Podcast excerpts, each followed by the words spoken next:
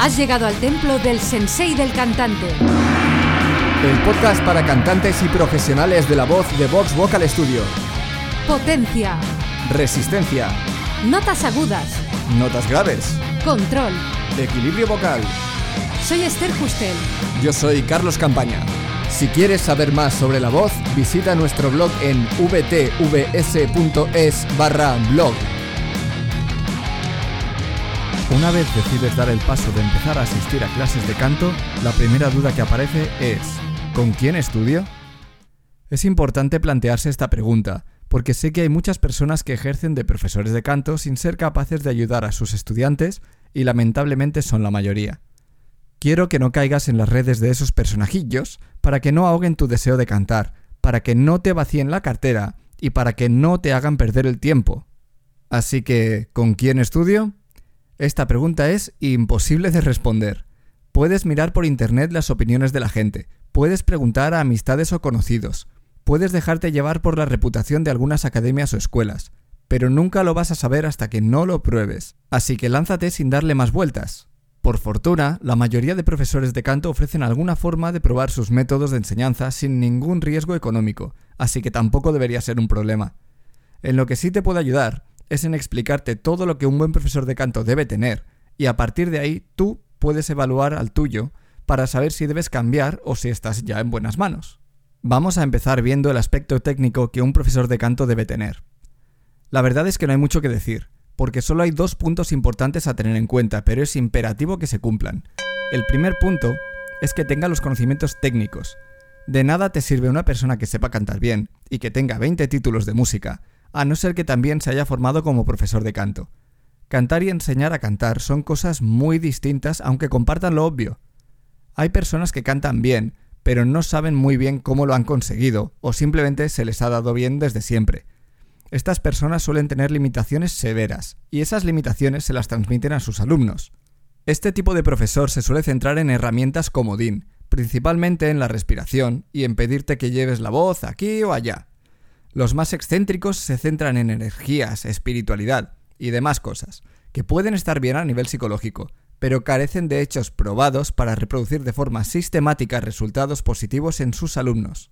Se suelen centrar en sus propias sensaciones para enseñar a los demás, sin tener en cuenta un hecho importante. No todos sentimos la voz de la misma forma y no todos tenemos los mismos problemas vocales. Por último, también están esos profesores que solo te hacen cantar canciones sin ayudarte a mejorar tu técnica vocal. Para hacer eso, yo prefiero quedarme en casa calentito. El segundo punto importante es que consigas resultados. Hay profesores de canto que poseen los conocimientos, pero no son capaces de conseguir resultados en tu voz. Hay casos en los que la culpa de esto es del alumno, por el simple hecho de no practicar diariamente en casa, pero esto es muy evidente y si es tu caso ya sabes cuál es la solución. Estoy hablando de profesores de canto que simplemente se sacan títulos y certificados como formadores vocales, pero no profundizan más allá. Tienen los conocimientos, son capaces de hablar sobre la voz y suelen tener más razón que un santo en todo lo que dicen, pero no pueden conseguir resultados en tu voz. ¿Cómo puede ser?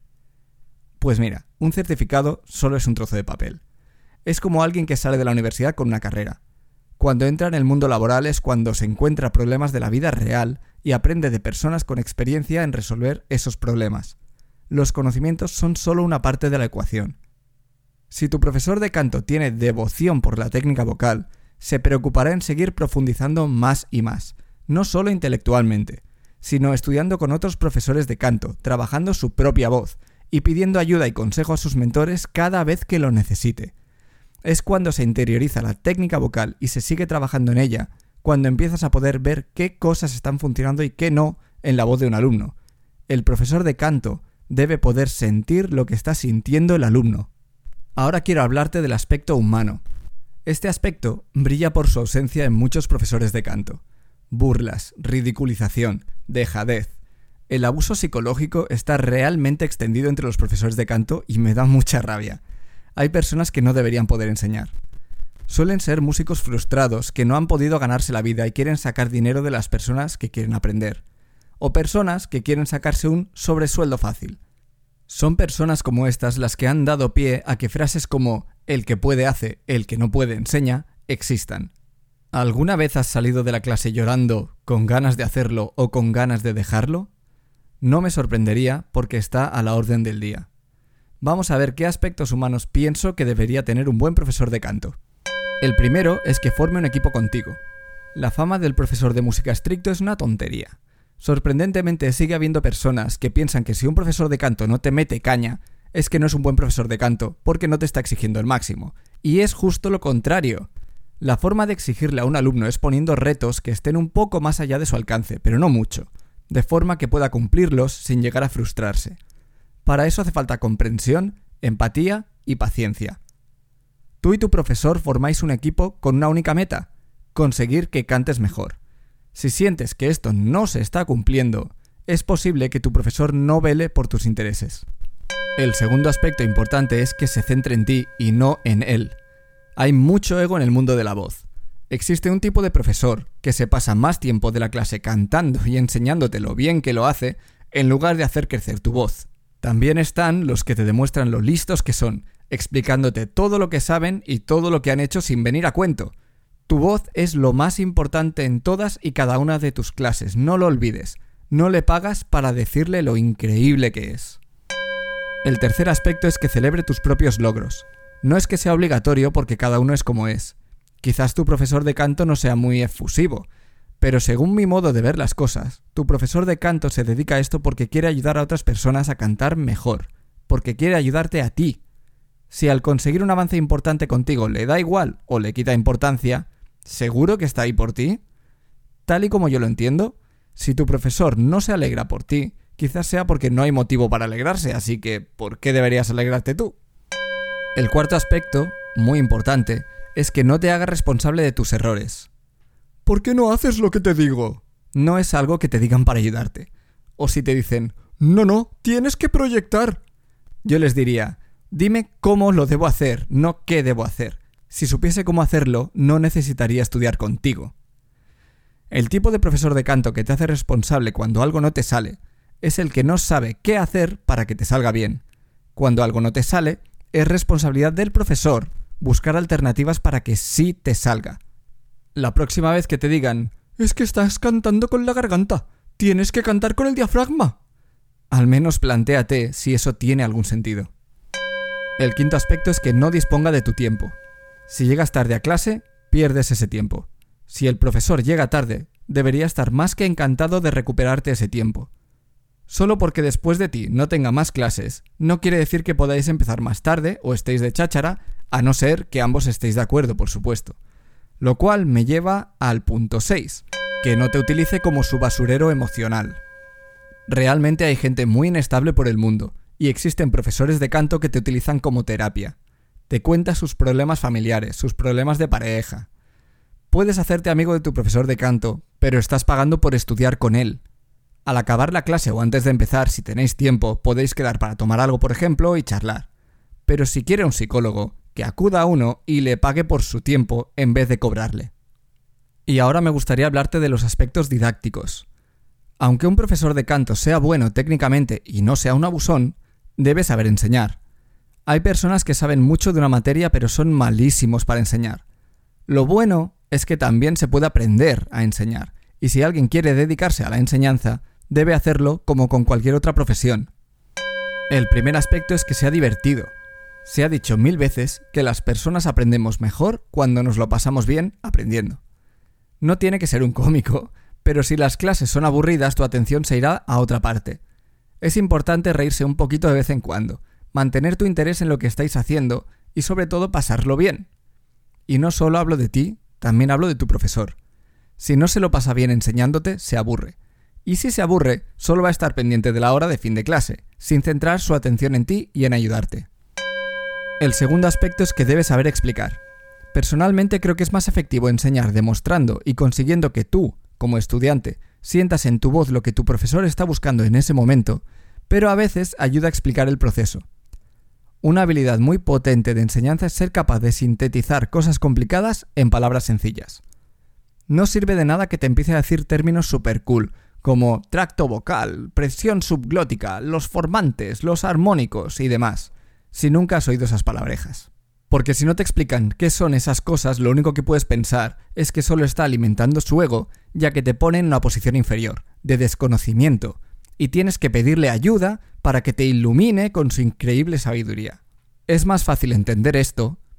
Esto te está pasando porque tus cuerdas vocales no se están juntando lo suficiente, que entender esto otro. Esto te está pasando porque tu compresión vocal es insuficiente. No es que esté mal utilizar términos técnicos, pero no sirven de nada si no te los explican de forma clara y sencilla primero. El tercer aspecto muy importante es que debe tener un plan para la clase. No digo que MacGyver fuese el mejor profesor de canto de la historia, aunque tampoco me sorprendería.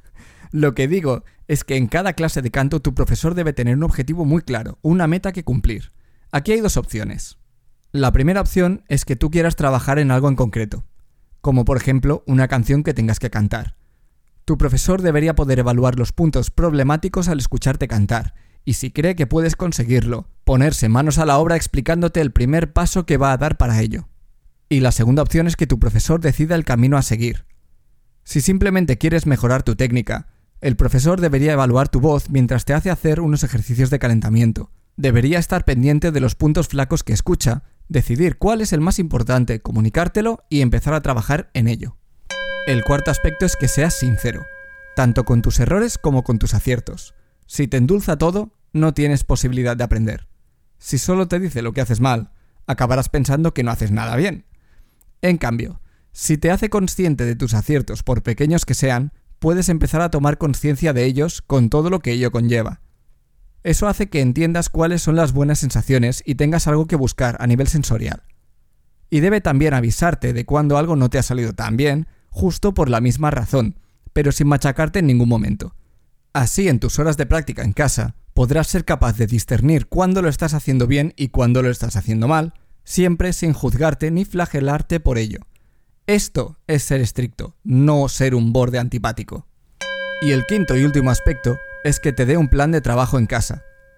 Cuando yo estudiaba batería, cada semana me daban una serie de ejercicios que tenía que hacer.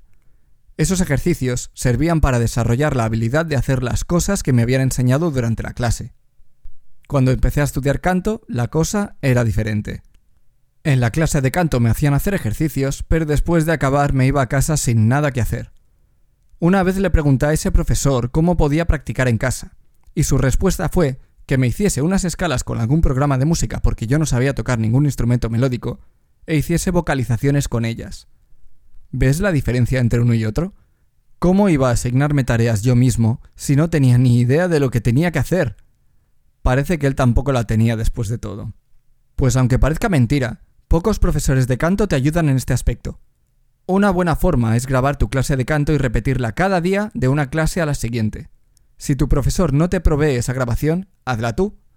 Es importante porque aunque puedes mejorar practicando solo durante tus clases de canto, si quieres mejorar de verdad, tienes que practicar cada día.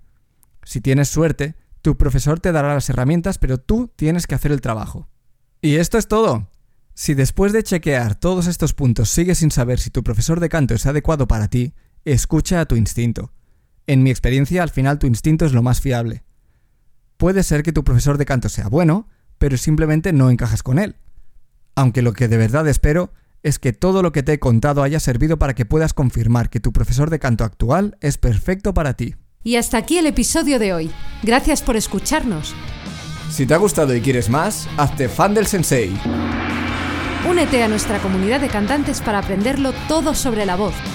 Visita vtvs.es barra sensei-fan